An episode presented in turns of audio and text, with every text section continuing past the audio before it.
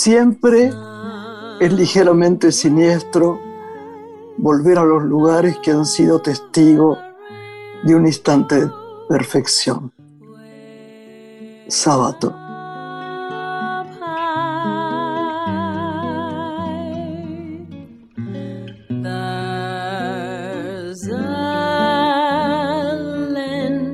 Hola Lore, ¿cómo vas? Buenas Qué maravilla esta frase de sábado, ¿no? Qué linda es.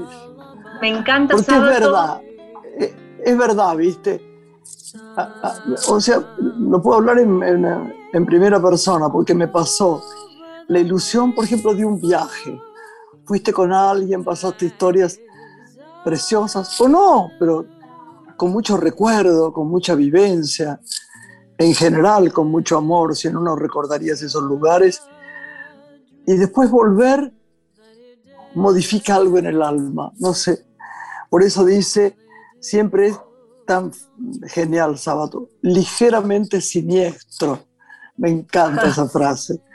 Volver a los Sí. lugares que han sido testigos de un instante de perfección. Te Hace no mucho tiempo eh, escribía El País, una editorial preciosa sobre su obra, ¿no?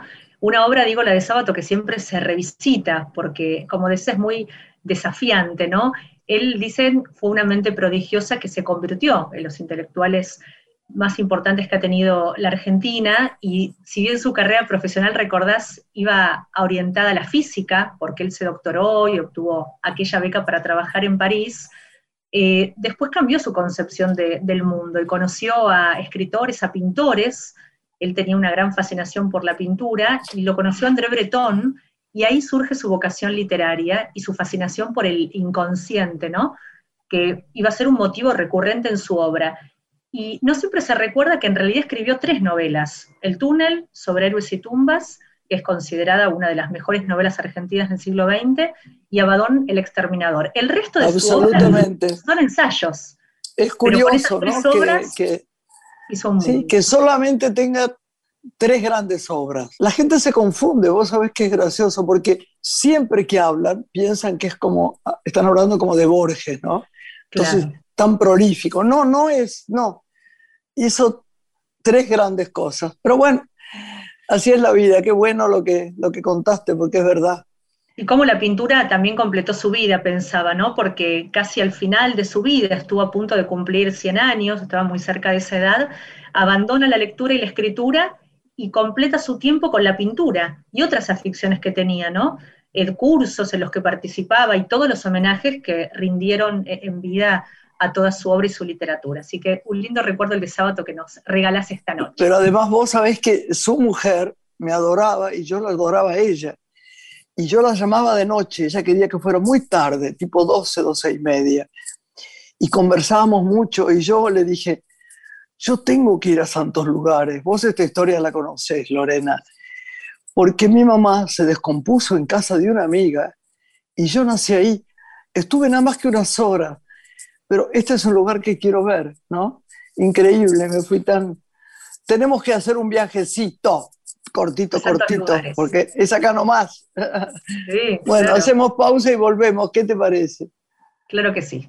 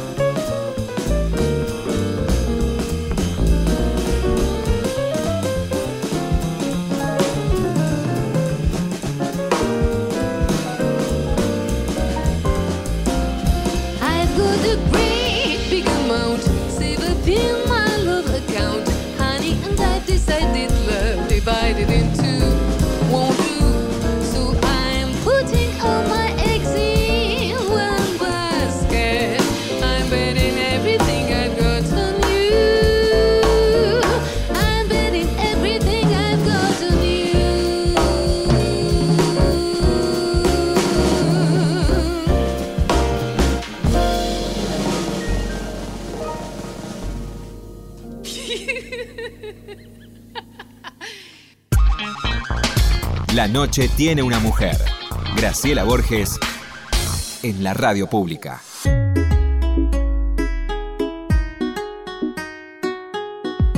Hola Lore, volvemos. ¿Cómo va?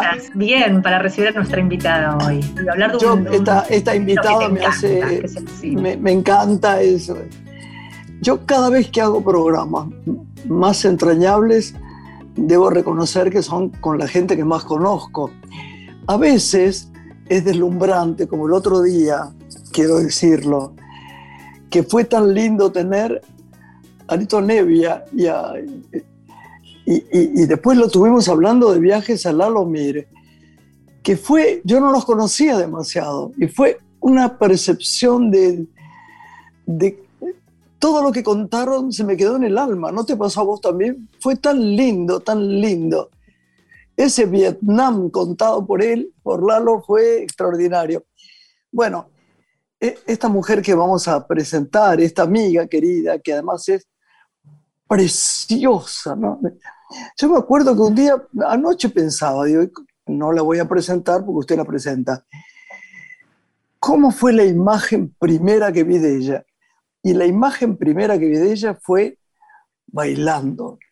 En una, en una, puede que me equivoque y ella tenga otra idea, pero lo que yo recuerdo es ese color de ojos impresionantes, un pelo maravilloso y un cuerpo de, de- de gloria, de, de- con movimientos de una danza tan lindísima, tan etérea, tan... Y bueno, y así fue, y se terminó el film, y yo me acerqué, y era una película de ella. Ella a lo mejor se acuerda, yo soy una bestia para acordarme los nombres, pero me quedan las cosas en el corazón, las imágenes. Y después la seguí, y ella, su filmografía es inmensa. Eh, eh, no sé si inmensa o, o- o de enorme calidad. Tal vez inmensa sería que hubiera hecho 50 films, no tiene edad para hacerlo, pero igual. Y es lindo, lindo, lindo, lindo tenerla en el programa y preguntarle muchas cosas que, que me quiero desasnar y que no va a venir bien hablar con una persona preciosa que usted va a presentar. Ella es directora de cine, es bailarina, como anticipabas, la hemos visto brillar en distintos espectáculos, es además coreógrafa y es guionista. La forma de las horas es su última película y está transitando el proceso creativo de nuevos proyectos audiovisuales que hoy junto a ella vamos a conversar. Nuestra invitada de esta noche en Radio Nacional es Paula De Luque. Muy bienvenida, Paula, ¿cómo estás? Muy bien, muchas gracias y muy halagada. Escuchar palabras así de parte de Graciela Borges. Este, no me las Paulita, merezco, no me las merezco, no me hagas que reír. ya me quiere. Así no, que pero bueno, te quiero y además, sabés que estamos, vos sabés, Lore, que siempre tenemos eh, con ciertas personas del medio, tenemos muchas ilusiones, ¿viste? Las ilusiones tan, tan fuertes, tan importantes, aunque yo no soy su actriz favorita. Eh, la, la Bueno, queremos te voy a mucho a ofrecer- Julieta, la queremos mucho, mucho Julieta Díaz, así que es un chiste. Pero tenemos proyectos, tuvimos proyectos de trabajar juntos. Y ahora que yo no quiero hacer más cine, por ahí hacemos cine y trabajamos juntas. ¿No querés hacer más cine? ¿Por qué? Ah, es largo el cuento, no, me cansé del Claro. cine. No, no. Yo te iba a ofrecer. Bueno, pero- pero estás vos toda acá, tu ¿eh? audiencia, yo te iba a ofrecer delante de toda tu audiencia formalmente un papel en una, en una próxima película. Ay, qué bonita. Así que pensalo, por lo menos, porque enterarme al aire que no querés hacer más cine. Yo digo, ¿y ahora qué hago? ¿Ahora qué vamos a trabajar juntas? Tesoro. Bueno, te dejo que Lorena me dijo que tenés unos proyectos tan interesantes y que podés contarnos de tantas cosas, ¿no? A mí me gustaría, Lore, eh, que Paulita co- contara un poco sus, sus inicios. Yo no sé si toda la gente sabe quién es, cómo es. Y, y- y es tan mentada, como diría este, nuestro amigo Benedetti, que sería bueno que la gente supiera eh, ligeramente dónde nació, cómo, quiénes eran sus padres, cómo, cómo fue la vida para que ella llegara a este momento tan intenso, a hacer películas que realmente han tenido una relevancia enorme, ¿no? Y han ido por el mundo, lo cual nos honra. ¿Podés contarnos, Paula, cómo fueron tus Sí, inicios? ¿En qué claro, se revela tu vocación? Sí, yo eh, creo que mi vocación se devela. eh, mis padres eran muy jóvenes y tuvieron cuatro hijos, ¿no? Este, o sea que los domingos a la noche mi mamá planchaba los guardapolvos este, para el lunes y yo miraba la tele después de venir de la casa de mi abuela y se ve que daban ballet en esa tele en blanco y negro y yo me enamoré de, de- de la danza, sobre todo, por supuesto está todo tamizado por la subjetividad del recuerdo, uno lo recuerda, recuerda las cosas desde el presente, entonces, bueno, está tamizado por todo lo que habrá sucedido después, pero lo recuerdo así. Me recuerdo muy pequeña, arriba de la cama de, mi mamá, saltando con mi hermana, la tele prendida y unos bailarines en la tele, y yo pensando que eso también era un trabajo y que yo quería eso para mí, trabajar de eso, de ir a un teatro, volver, este, esos primerísimos recuerdos, ¿no? Y después tener como memoria de ciertos juegos y pensar, ¿qué es esto de jugar? Y unos tiempos, unos años después, comprender que eso es el hecho artístico. Estos son como mis primeros así, este, recuerdos menos, eh, si querés, menos analizados racionalmente acerca de, la elección, de dedicarme al arte, con todo lo que esto implica respecto del, del tipo de vida que uno tiene. Este, después vinieron reelecciones, relanzamientos del deseo, en fin. Pero bueno, la biografía es que, es que fui a estudiar danza con una maestra del barrio y que le dije a mi mamá que, que quería ser bailarina profesional, que esta maestra, como suele suceder, ¿no? Disparó en mí algo que yo se ve que lo tenía y no estaba.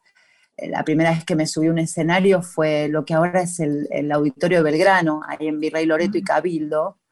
Y además yo nací enfrente, lo que ahora es la Clínica Zavala del Sanatorio del Norte. Así que Zavala y Cabildo Sí, claro. Na- nací- sí, nací ahí y, y además ahí me subí a un primer escenario que era el, el teatro, el auditorio de, eh, la- del Colegio Misericordia, donde esta profesora de mi barrio hacía los, los espectáculos de fin de año. Yo tenía siete años y bajó el telón y lloraba a gritos, no me quería ir, tuvo que venir mi mamá a decirme, Paulita, terminó, nos vamos, no, no quiero, no quiero, bueno.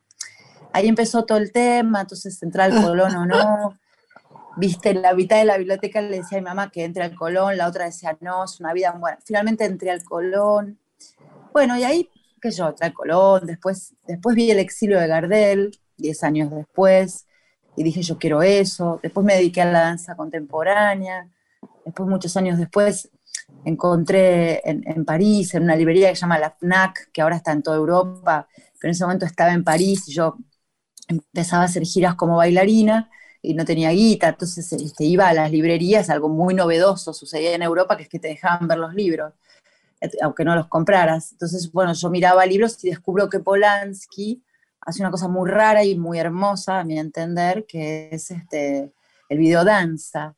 Entonces, que es digamos, la fusión entre los lenguajes del cine y de la danza. Y ahí convenzo a quien era en ese momento mi marido, Jorge Cosia, director de cine, este, para que dé un curso, porque eran los 90, estaba el auge de las cámaras, era el uno a uno y todo el mundo se compraba una cámara.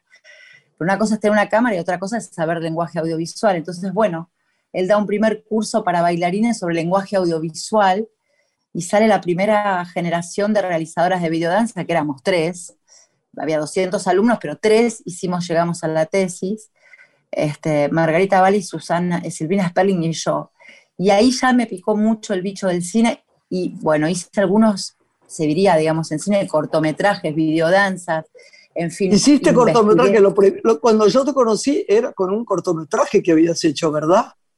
No, vos me conociste, eh, creo que vos viniste a un espectáculo de nucleodanza a verme bailar.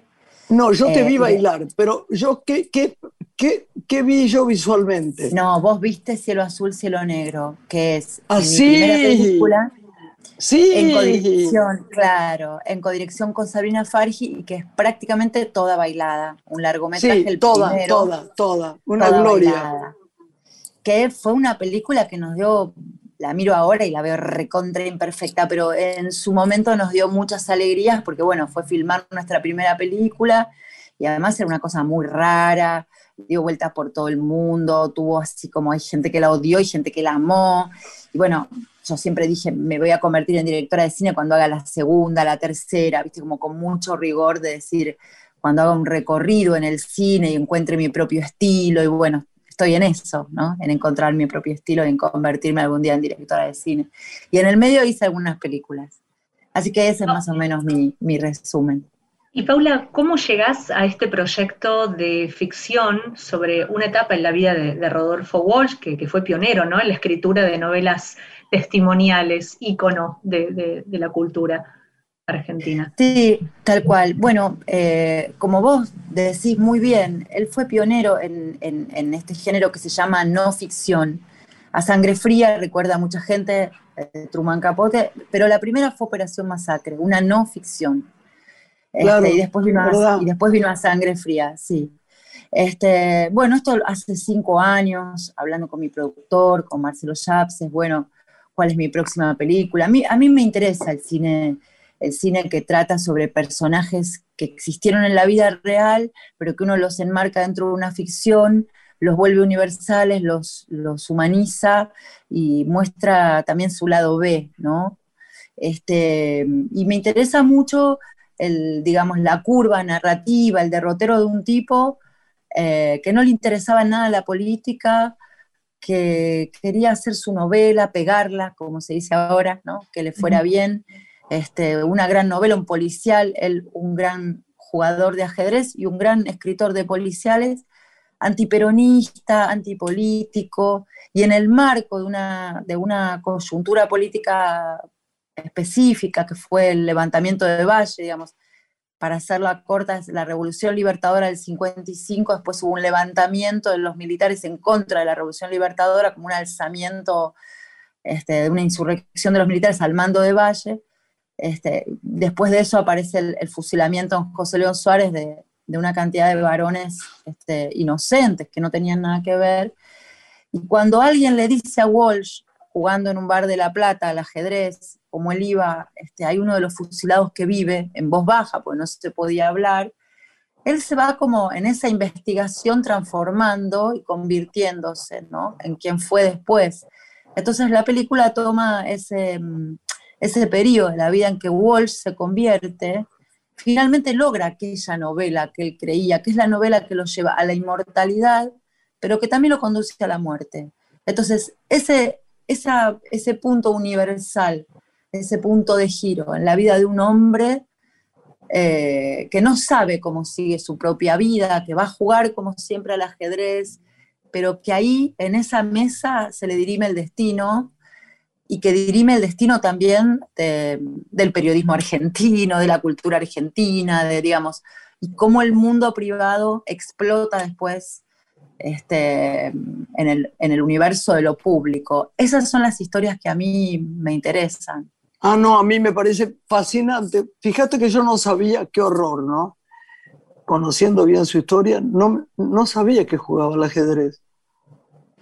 Sí, gran jugador. Increíble gran jugador de ajedrez. Quiere decir mucho mm. eso. Sí, Pero fíjate cómo fue, ¿no? Cómo fue su decisión, cómo fue. Qué bueno que hayas tomado esto, Paulita. Qué bueno, eso se lo, ¿Cómo, lo pensaste? a ver. Lo pensé así, bueno, esto está elaborado, ¿no? Pensé, pensamos con Marcelo Yapses, con mi productor, hagamos algo sobre Walsh, qué bueno, el momento en que él se transforma, ¿no? El momento que no era todavía Walsh, era, si querés, Rodolfo, este, y, se convierte en quien fue. Luego, y bueno, y ahí este, hablamos con Marcelo Figueras, que es un escritor muy, muy importante, que también, claro, ¿no? ya sé, que vos lo conocés, pero digo, para la audiencia, que es un escritor que también le interesa la política, esto, y cuando yo me senté con él, le escribí por Facebook, le dije, hola, yo soy directora de cine, me dijo, sí, te conozco, le digo, bueno, podemos tomar un café. Esto fue en 2015, la verdad que ahora se está poniendo en marcha y vamos a hacer la película y la miniserie, y yo estoy muy contenta, muy entusiasmada, muy, muy comprometida, eh, con mucho rigor, estamos desarrollándola y estoy contenta. Decime, ¿qué pensás de, la- de las miniseries? Me, me importaría saber eso, porque no sabía si eras muy fana de las miniseries. Mira, hay algo, es interesantísima la pregunta, pero es larguísima de contestar. Voy a tratar de ser sintética, Grace. A Yo ver, no soy una gran cons- yo no soy una gran consumidora de series. Me engancho de vez en cuando con alguna, pero me, mm, me pasa que entiendo que los tiempos están cambiando y uno se tiene que Claro. ayornar.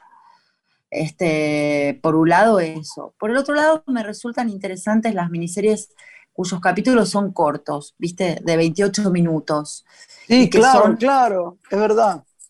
Y que son pocos, viste, que son 8 o 10. No sé si me engancho o no. Me acuerdo, viste, así las primeras miniseries con las que uno se enganchaba, Black Mirror, que hoy lo ves y bueno, para la gente que no la vio, Black Mirror era como futurista, entre comillas, se hablaba de un mundo hace poco, porque no tiene ni 10 años Black Mirror y hablaba de un mundo hipotético donde todo lo Imagínate aquella secuencia del cerdo este, ¿no? Del- era cuando genial. empezaba, que era terrorífico. Y porque Black Mirror postula la idea de un mundo donde todo es pandemia y todo es internet. O sea, no tenemos nada que explicar. Tan rápido, ¿no? Uno dice, el siglo XX fue el año de los cambios. Gente que nació Claro. en 1920 eh, vio cómo se inventó la tele, cómo se inventó el avión y después, pero vos decís, el siglo XXI está avanzando también a pasos agigantados con el asunto de las redes, la tecnología, es algo que, y ahí entran las series, y ahí uno todavía no se dio cuenta, y ya el cine, igual yo creo que nunca va a morir el cine, este ritual de ir a, una- a un lugar a oscuras con un montón de desconocidos, a ver eso que nos cuentan que es mentira, ya sabemos, pero igual nos duele, nos emociona, nos alegra, y que genera una comunión entre desconocidos, y eso es un ritual increíble, que yo creo que una cosa es el negocio de los productores y otra cosa es lo que sucede en el espectador, ¿no? Entonces yo entiendo que ahora el negocio sea las series y uno tiene que ayornarse. Y bueno, a mí ir al cine me encanta y me gusta cuando hago una película pensarla en el ámbito del cine, ¿viste? Pero uno también como creador, yo tengo que saber que una película mía se puede ver en un celular. Y bueno, también me tocó como ser parte, o sea, testigo y parte del cambio de paradigma, ¿no?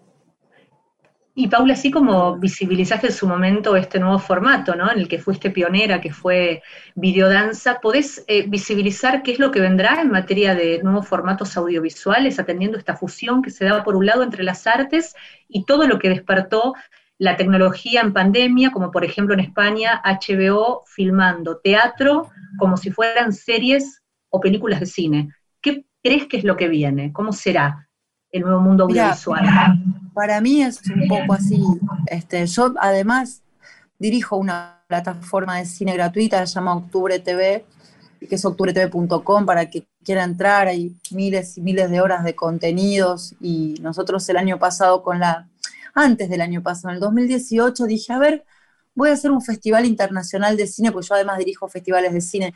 "Ah, voy a hacer un festival internacional de cine online. A ver qué pasa. Hicimos un festival chiquito de 50 películas internacionales con un jurado internacional y dije, qué loco, qué cómodo, por un lado, ¿no? Para la gente a la hora que quiere ver la película, eh, los jurados votan, todo es online, el público vota, los premios, qué sé yo, qué lindo, qué lindo, salió muy bien. Dos años después, la pandemia, ¿no?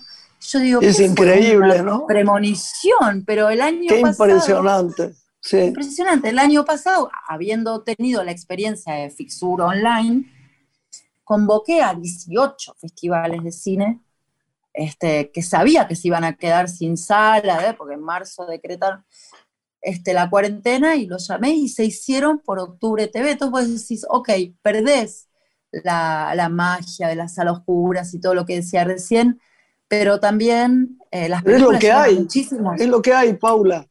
es lo que hay y También te acostumbras. Yo, por ejemplo, ¿qué, qué, qué hallé a favor? A tantos festivales había ido, como a vos te pasa, y no vi la mitad de las películas, ni la cuarta parte.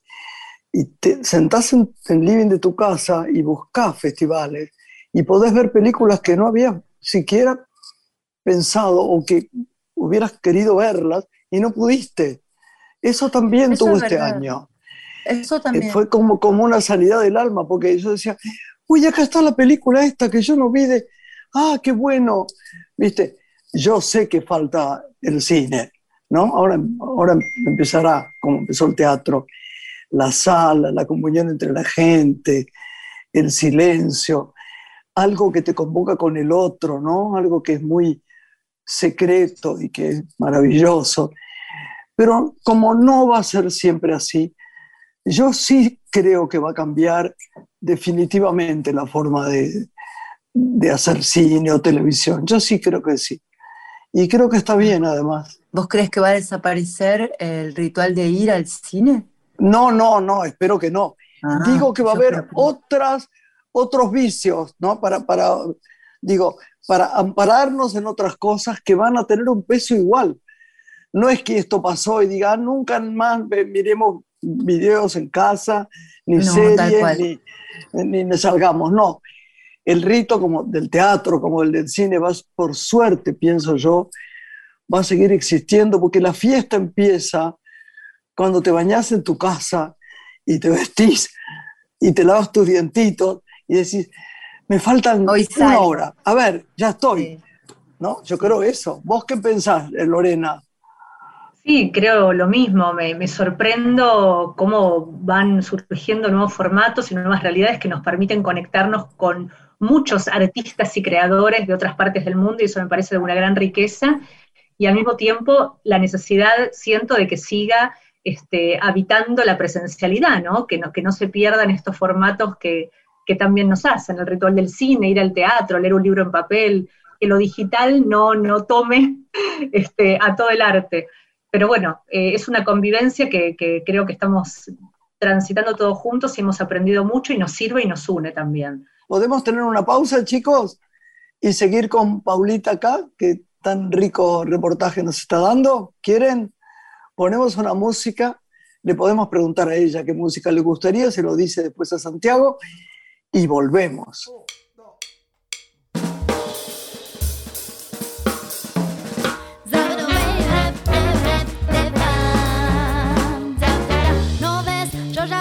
Siempre me pasa igual. Invitación, una situación, está siempre encerrada, entonces voy. La fiesta estaba en lo mejor. Hay vernissage, arte visual, hay vino y hasta un grupo pop y yo no más. Para encajar, no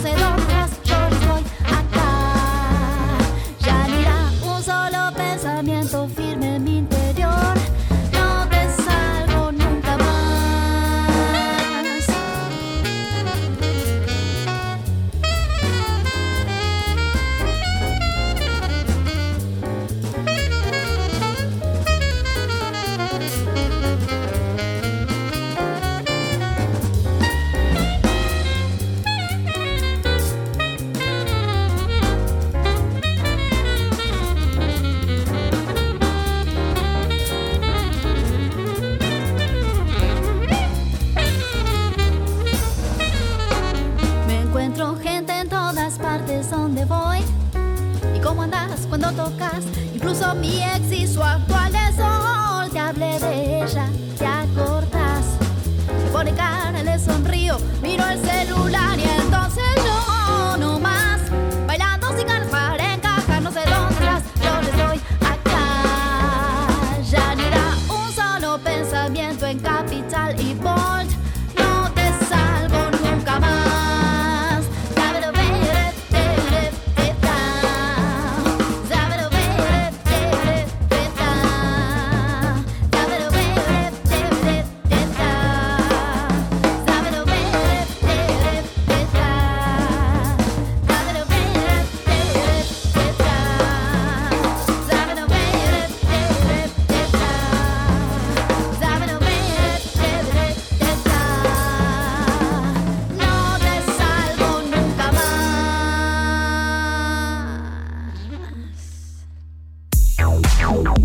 Graciela Borges es una mujer.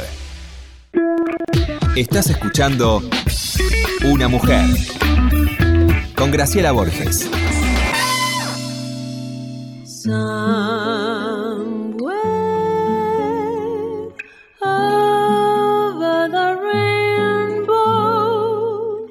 Estamos junto a Paula del Duque, nuestra invitada de hoy. Estábamos conversando acerca de nuevos proyectos que tenían que ver también con, con la literatura, ¿no? Una novela de, de Claudia Piñeiro, que sabíamos estabas ahí comenzando a trabajar, también apelando a Javier Dolte, un gran creador teatral, que nos contaras un poco por dónde va eh, tu nuevo tiempo creativo. Bueno, como, como les contaba antes, el proyecto Walsh, y bueno, en, un año de pandemia se han acumulado muchos proyectos. Eh, Además, yo tengo como, como una pulsión por, por escribir y por desarrollar proyectos, así que siempre tengo más de uno en carpeta y después se van dando. Este, sí, la novela Las Maldiciones de Claudia Piñero es una novela interesantísima y ahí nos asociamos con Julieta Díaz, que es amiga y socia en algunas cuestiones artísticas.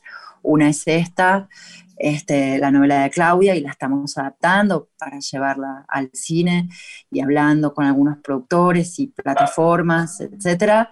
Este, y también estamos en un proyecto incipiente con Javier Dolte, este, que todavía no puedo adelantar tanto y que, es un proyecto cinematográfico, no teatral, y que también nos entusiasma, nos entusiasma mucho.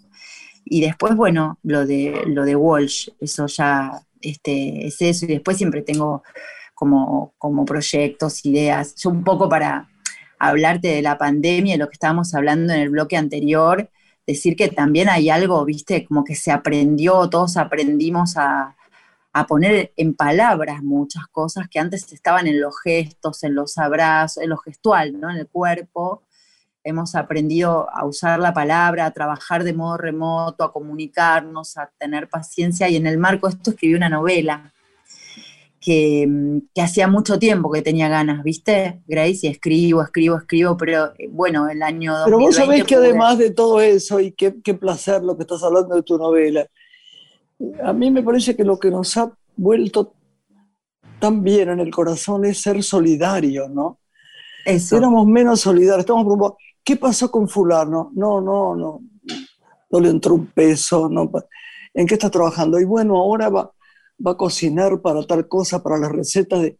¿Y qué pasó con Paula? No, Paula, bi- bien, va, a empezar. a- ¿Y qué pasó con, eh, con vos? ¿Cómo estás? Bien, estoy cuidándome porque este tema, el otro, siempre está el otro, ¿no? El otro es tan importante como uno. Uno, primero, porque sí, si no nos cuidamos, ¿qué hacemos? Y después está el inmediato, el, el- el- el- el- el que está al lado de uno, el que está codo a codo, ¿no? Se ha vuelto la gente mucho más solidaria. ¿Vos no crees eso? Te interrumpí lo lo de que estabas escribiendo. No, no, pero es más interesante hablar así de la vida que este sí, totalmente. Yo creo que la pandemia ha agudizado todo, ¿no?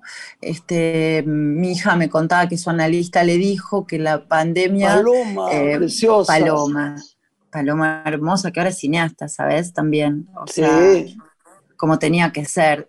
Intentó no serlo, pero ahora es cineasta. Hizo un primer corto buenísimo y está trabajando el guion de su largo. Si me escucha, me mata. Este, es, es hermoso. Escribe Sí, muy es, bien, tiene es, ese- es, un ser es fantástica ella. Pero ella me decía que su terapeuta le había dicho que eh, al principio de la pandemia que todo se volvía, todos nos estábamos volviendo nuestro prototipo. ¿viste? El que es solidario se vuelve muy solidario, Qué bueno, es fóbico verdad. muy fóbico. Y me gustó eso. Sí, es verdad. Sí, es verdad, es verdad. Yo pienso que saca lo mejor, fíjate qué curioso.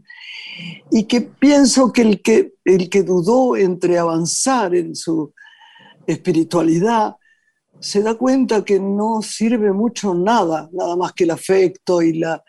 Ahí hay como un... Yo no digo que corten las personas el alma, el que es egoísta lo- se- seguramente lo seguirá haciendo, amarrete seguramente no generoso, digamos. Pero sin Sí. embargo hay una necesidad de cambio. Yo me doy cuenta con amigas mías o gente conocida que me dice, vos sabes que tenés razón, ya, porque además te entró la cosa de, ¿qué nos sirve el dinero? ¿De qué nos sirve? Por supuesto que nos sirve, es una energía como la del amor para pagar, pagar tu cuenta, la comida, la vida, la luz. Pero ¿qué más? ¿Qué más de tanto lo que queríamos antes y los viajes y las y los hoteles y, y, y las eh, alhajas o los, lo que cada uno le gustara, los vestidos, para ir a dónde, para hacer qué? Se vuelve más al corazón de uno el tema espiritual y vocacional más fuerte, ¿no? En participar en lo que te hace feliz. Yo pienso eso, que puso blanco sobre negro la pregunta de qué me hace feliz, ¿no? Porque yo creo súper válido que alguien lo haga muy feliz y puede hacerlo, digamos, y se gana el dinero trabajando, comprarse alhajas y hacer lo que quiera, pero también muchas veces nos hemos, a mí me pasa, por lo menos por hablar de mí, ¿no? No soy socióloga para hablar, pero sí lo veo, como decís vos también, en mi entorno, esta cosa que se daba antes de la pandemia de medirse con el otro, de ver cuántos logros, y ahora mm, también yo tengo una experiencia humana muy, muy enriquecedora, ¿viste? De, de, hacer, de abrigar, de cobijar, inclusive a la distancia, de sostener el amor, de ponerle palabras a todo lo que sabes que al otro le puede hacer bien, de contener, de compartir. Eh, de resistir. De, resistir, de sentir que, viste que hay otras ventanas, que no son eh, la ventana de la frivolidad, que hay detrás de las caras públicas, las máscaras, las redes, mucha cosa, ¿no? Para pensar, mucha cosa para reflexionar. Por ahí nosotras, que somos unas privilegiadas, porque podemos hablar de esto también, es cierto que, que no sé, que todo un sector de la sociedad quedó muy excluido. Muy, muy, muy, muy. Cuando vos te cuidabas y decías, ¿qué, le pasa a No, tiene que salir a la calle, tiene que comprar, pero hay que tener mucho cuidado. No, no, espero que no tiene dinero para tener la comida del mediodía de la noche. Están buscando cómo la compra, cómo lo tiene, cómo es la cola del tal lugar, cómo... No, no. Y gente pero no se puede tomar un poco de sol. No, no, porque no tiene, en su casa no entra el sol. Claro. Mira qué simple te lo hago. No. Mira qué simple, no entra, el sol, exacto. Y, gente que se ha pegado en que es, es, como una historia, yo haría una historia, creo que se lo contaba Lorena yo el otro día, haría una historia sobre la gente que ya no tiene más ganas de salir, eh, textual. Eh, eh, ¿Dónde fuiste? No, no, salí, pero tenía que ir al médico. Fui tan... Estaba aterrada, sí. Y no, no, no, no. Quiero volver solamente a casa y quedarme quieta. Hay gente que se ha panicado de tal forma que también eso está mal. Porque yo sé que el miedo es muy poderoso, pero sin duda hay que traspasarlo, porque la vida es continuar caminando y nos va a dar y qué sé yo, qué sé yo. La ha dado, este coronavirus inmundo a tanta gente que no salió nunca de su casa.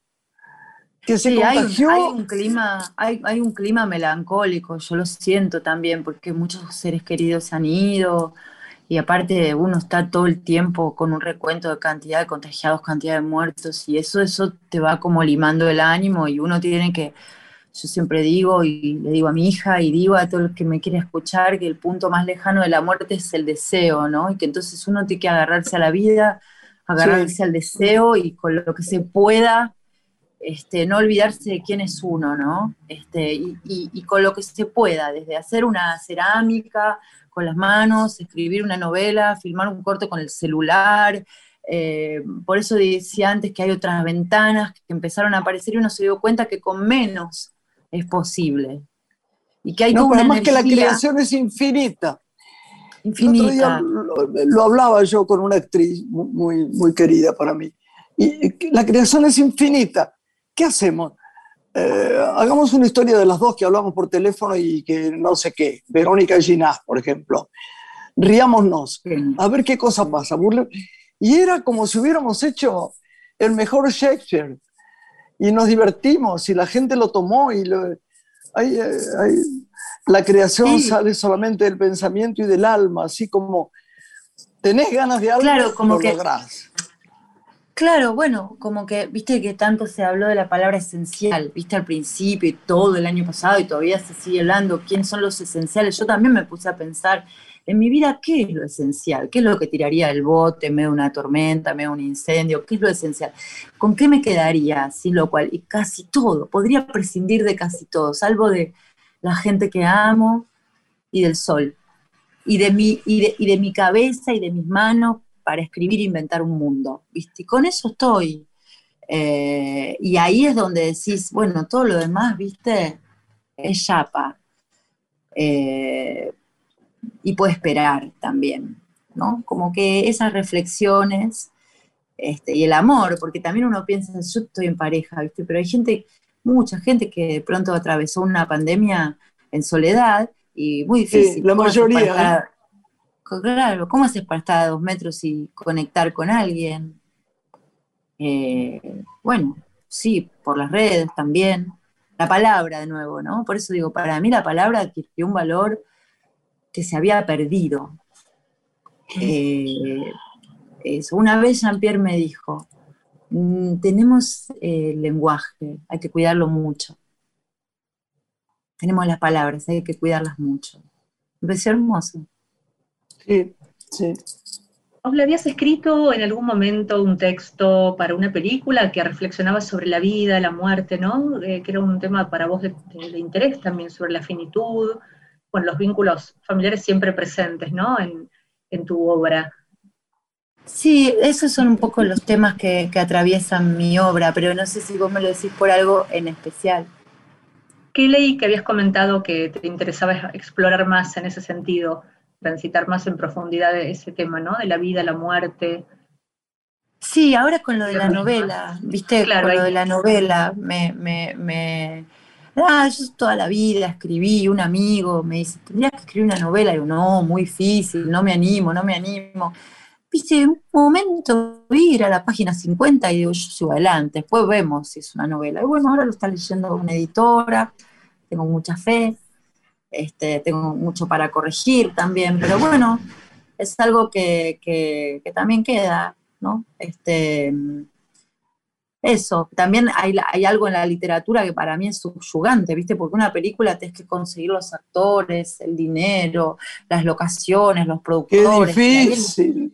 es Quiero que me digas, ¿sabés qué? Eh, Que, que me cuentes cinco algo. años el deseo Sí, sobre el o más, mismo, y remar en dulce de leche, o, o más. Y vos una novela te sentás de noche, tenés una copita de agua o lo que fuere que te gusta, un té, y estás en la compu y te metes ahí, inventás un mundo, y para el lector es un mundo. Entonces, eso, hay algo ahí maravilloso, hay un mundo maravilloso, que es la literatura. Perdóname. Yo quiero, que me cuen- yo quiero que me cuentes, por favor, cuál de tus películas, si si tuvieras, es difícil, ¿no? Que elegirla con el corazón te parece la más entera, la- o, o simplemente no, la que más amaste porque sí. Mi película más, este, más amada es una que se llama El Vestido, que hice en coproducción con Yo la vi España. muy bien, Vos la viste. muy Y bien. es una película que amo porque es una película donde yo me, más allá de, si, de las imperfecciones o, o A mí me encantó la críticas, película. igual me fue muy bien con las críticas y me fue muy bien con la película, pero, pero más allá de eso, a mí me gusta mucho el vestido porque es una película que yo empecé a escribir sin saber dónde iba y me di cuenta en el proceso dónde iba y es una película que trata sobre la subjetividad, el recuerdo, es una película en la que participó mi hija siendo muy pequeña, es una película que me di el lujo de dirigir a Eduard Fernández, fui muy feliz haciéndola, un montón de cosas que es la, la hacen mi película más querida. Y después tengo la película más sincera, si querés, y menos especulativa, porque la hicimos sin dinero, este, o sea, sin productor. Hicimos una vaquita con Julieta Díaz, Jean-Pierre Noer, Hugo Colase, que es un director de fotografía, Lego Sujatovic, que es un músico, Rodolfo Pagliere, que es un director de fotografía, Paula Robles, que es una bailarina, y quien les habla y aportó HD, y la hicimos en ocho días en una casa en el bosque de la costa, improvisando, y llama La forma de las horas, y es Sí, una claro. película desde las tripas, ¿viste? Y yo la veo y me veo. Después tuvo, qué sé yo, Juan y Eva me dio muchas alegrías, ¿viste? pero yo te tengo que decir así Qué preciosa película, Juan y Eva. Qué difícil el libro. Claro, esa es una peli que a mí me Y dio muchas alegrías. Qué sí. bien hecha, qué bien hecha, qué, sin un golpe bajo. Y lo pasé bien. Impresionante, impresionante. Bueno, Además, una Gracias. visión tan de afuera, tan de adentro, pero tan de afuera, tan lógica, tan bueno, vos sincera. Me- vos, eh, vos fuiste muy amiga de Leonardo Fabio, eh, no solamente de amiga, su musa, su actriz, su protagonista, su maravilla, él te amaba profundamente y yo tuve el honor de, de tener con él un vínculo así cercano en, en los últimos años de su vida y él y hablamos mucho del vestido, él vino al estreno, vos también. Y Claro. después cuando, cuando yo terminé este, de, de hacer Juan y Eva, ya estaba lo que se llamaba en ese momento la copia A, uno ampliaba a celuloide, o sea, no había vuelta atrás, no podías cambiar nada del corte, nada. Qué suerte, Este- qué suerte. Lo invité a mi Que ahora hacen la mostré. 4.000 tomas de lo mismo, 4.574 cosas.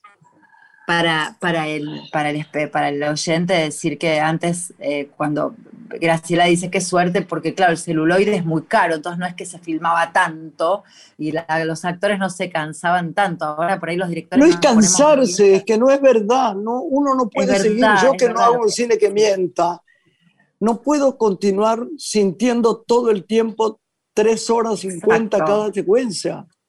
Es verdad, es totalmente cierto lo que decís. Hay algo de la primera vez que a mí me alucina. Yo algunas veces engaño a los actores y prendo la cámara sin que sepan. Y en general es la toma que queda. Porque para que estén tranquilos, ¿viste? Digo, no, hacer un ensayito. Y siempre lo filmo, por las dudas.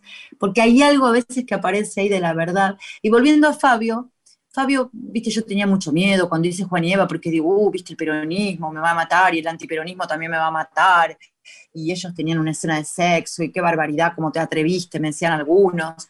Y todos opinaban sobre Juan y Eva y, viste, había como mucha expectativa. Yo estaba re asustada, metida bajo una mesa antes de estrenar y se la mostré a Fabio. Y Fabio me, me- me- me- le gustó, bueno, no voy a repetir esto, me da vergüenza, me dijo cosas muy bonitas, pero además me dijo, si está en la película es, ¿no? Y él me enseñó esto, si funciona en la ficción, la gente lo toma como cierto. Y a mí Increíble. eso me, me enseñó un montón, ¿viste? Eso me enseñó un montón. Eh, y hablamos de eso y, y de cómo, y de cómo a cuanto, yo le decía, ¿no? Porque claro, yo creo que cuanto más ficcionalidad sobre un personaje, aunque sea de la realidad, más verdad. Paradójicamente, más ficción da más verdad. Y él me explicaba que sí, que en, que este, en el documental sobre Perón que él hace, no hay un discurso el 17 de octubre. Él saca la, imagen de Perón, Sinfonía de un Sentimiento. Este, él, saca la imagen de Perón de, de archivo, pero el discurso se lo pega y le hace entrar en sincro. Me dice, y nadie sabe que eso, que dice, todo el mundo cree que eso fue así como yo lo filmé. Y eso de maravilloso tiene el cine, ¿no? Es, uno inventa un mundo también y la gente, si le llega al corazón, lo cree con, el, con la razón. Yo pienso un poco que es así, me parece. ¿Cómo veía Paula Fabio el cine de ese tiempo que vos compartiste con él? No sé, yo, yo le mostré mi película y, mm, y le pregunté muchísimas cosas, sobre todo acerca del dependiente, el cual, bueno, no se puede decir cine argentino si no se dice Graciela Borges, ¿no? Hay una toma increíble en el dependiente, este, que es que... Es la final, ¿no? La final es tremenda. La toma final es tremenda, pero yo hablo de una donde lo que se mueve es el fondo. Ah, sí, hay- sí. Hay bloggers, hay, hay debates, hay foros de discusión acerca de cómo se filmó esa toma. Y yo le digo a Leonardo Fabio, perdón que se lo pregunte maestro, pero usted puso al actor arriba de un carrito y la cámara también, por eso se mueve el fondo. Me dijo, claro. Digo, porque si vos, y entonces yo, yo ya lo había hecho en el vestido sin saber si era eso lo que había hecho Fabio, bueno, no importa. cuando vos pones para el oyente, ¿no? a ver si lo puedo poner en palabras, lo que es una imagen, el actor arriba, de un carrito con ruedas y la cámara también, y vos vas para atrás con el carrito, por ejemplo, el actor no se mueve porque respecto de la cámara está siempre en el mismo lugar, está quieto, entre comillas.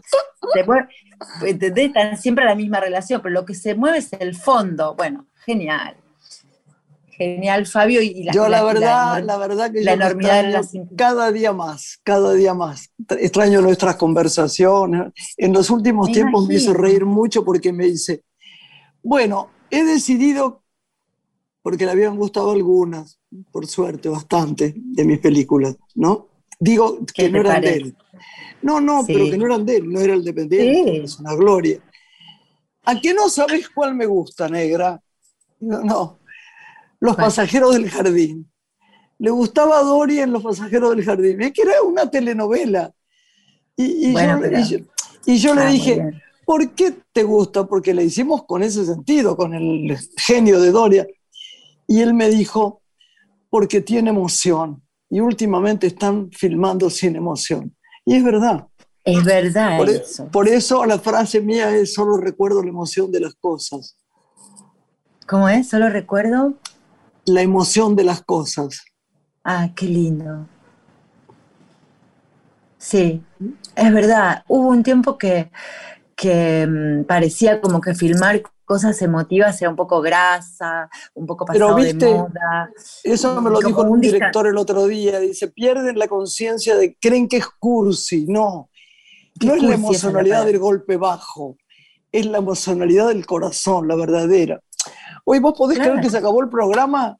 No puedo creer. Uy, no, pasó muy Lore, rápido. se acabó el programa. Nos vamos. Me quedé pensando en esto de la emoción, que sin emoción no hay hecho artístico, ¿no? Yo al menos lo, lo siento así. Cuando uno lo atraviesa la emoción, el hecho artístico sucede, ¿no?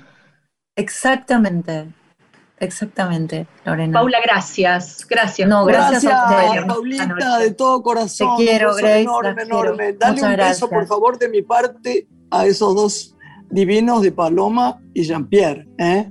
Por supuesto, les voy a dar un beso enorme. Te quiero. Muchas gracias. Nos hablamos gracias, después. yo te, quiero.